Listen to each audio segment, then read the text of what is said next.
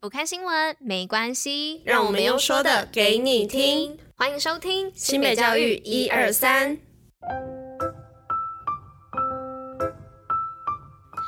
Hello，大家吃饭了吗？我是珍珍，大家午安。今天是九月四号，礼拜一，新北交易一二三第三百五十集，同时也是第三季的第一百六十一集喽。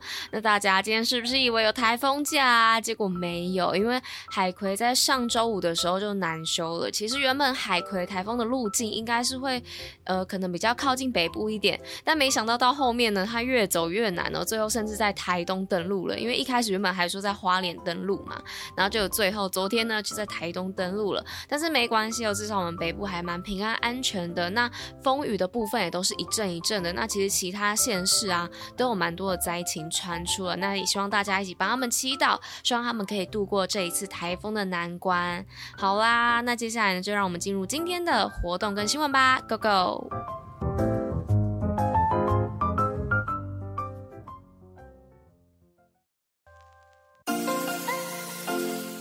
新北活动爆爆乐。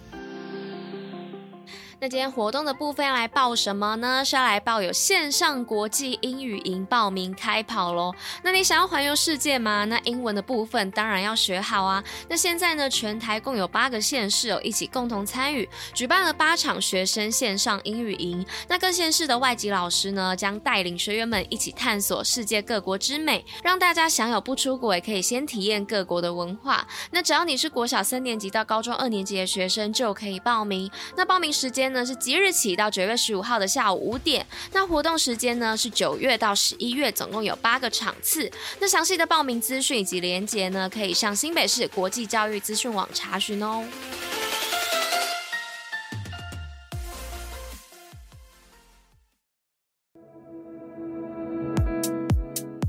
那紧接着呢，是我们新闻的部分。第一则新闻是要来分享新北教育局反毒小尖兵培训营扎根。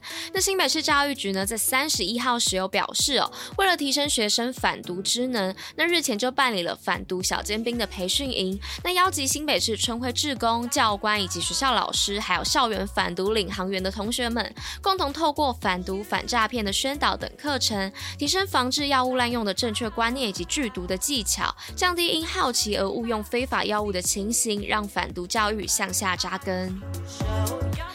第二则新闻的部分，是汐止白云国小迎新生小一学童搭火车游校园。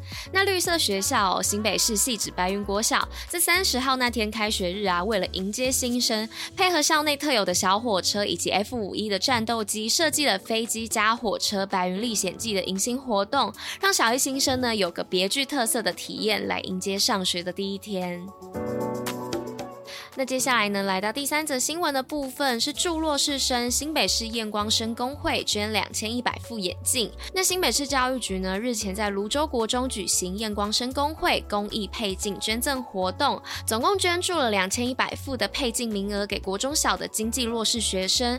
那即日起呢，由各校向工会申请兑换券，再转发给所有需要的学生，携带低收入户证明、眼科医师的处方签以及兑换券，就可以到工会所属的五十一家验光所免费配镜。那最后呢，来到第四则新闻的部分，是新北四校长获领导卓越奖。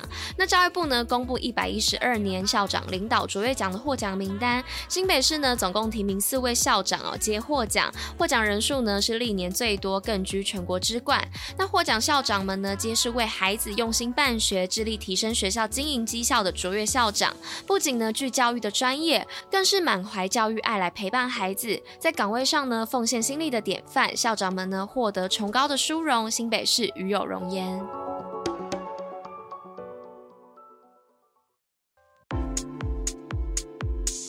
新北教育小教室，知识补铁站。